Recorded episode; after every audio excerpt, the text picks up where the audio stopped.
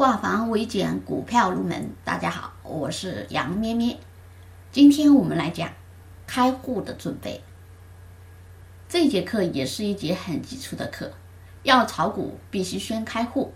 这个户就是股票账户，买卖股票的钱都需要存入这个账户。接下来我们说一说如何开户。首先，开户当然要找证券公司。也就是我们说的券商，但是找哪一家券商开户才好呢？如果在过去，我建议你找一家离家近，或者离你的上班附近的公司就好。但互联网时代，全部都可以在网上开户，并且方便快捷，也很安全。所以选择在哪开户，其实现在没什么区别。开户需要准备什么呢？身份证。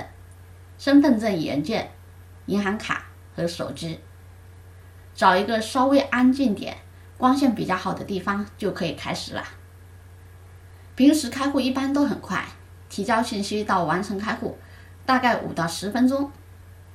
但是如果你碰到大牛市行情，券商的开户系统排满了队，开户就会慢些，轮到你时才能开。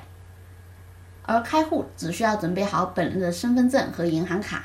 直接在手机上就可以操作了，全天都可以申请开户，流程顺利的话，五分钟内就可以完成。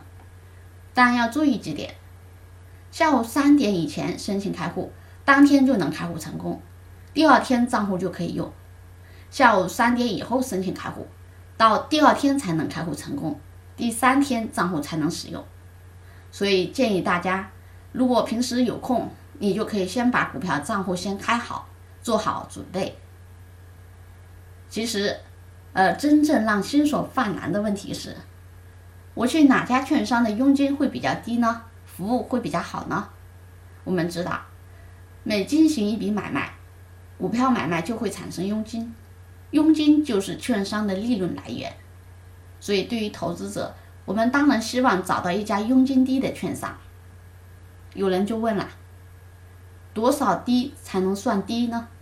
多少高才能算高呢？在这里呢，杨咩咩给大家一个参考，那就是万三。早些年券商收的佣金普遍很高，但后面竞争越来越激烈，价格战在所难免。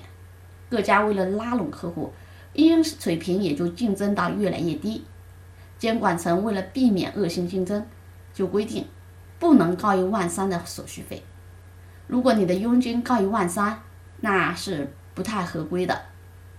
万三是一个标准，但也不代表它是最低标准。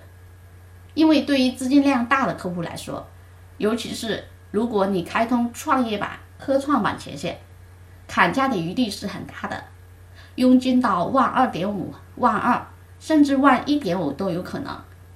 所以开户的时候，如果有足够的闲余资金，可以争取把资金放进来，先把创业板和科创板的权限都开通是最好的。但即使你有再大资金，一般最低最低都不能低于万一的手续费。